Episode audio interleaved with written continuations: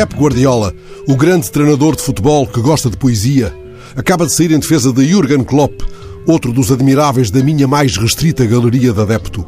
Guardiola está em maré alta, Klopp enfrenta o azedume de muitos que o incensaram.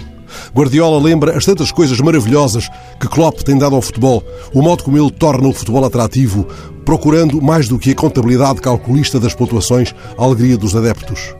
Nenhum treinador, lembra Guardiola, pode ganhar época após época, jogo após jogo. Seria até aborrecido.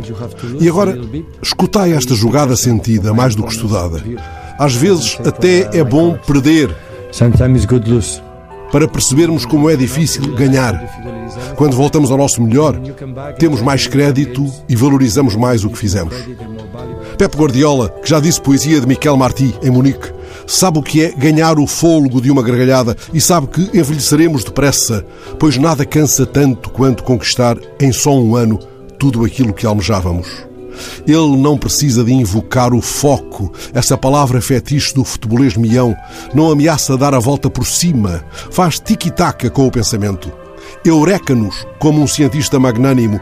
Mostra-nos um fio de jogo tão imponderável que é já da pura ordem da poesia.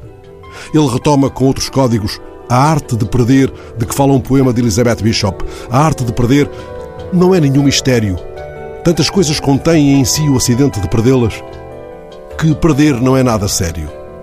No Menino do Mato, Manuel de Barros mostra o verso ponta de lança.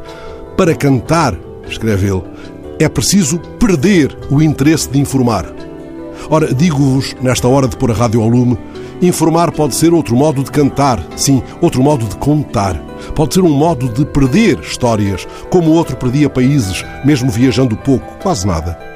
Não desistindo do sonho da passagem. A arte de perder países, de que falava o outro, o tal, é o modo mais belo de irmos ao fim do mundo, sentados no alpendre, um mapa aberto dentro da cabeça.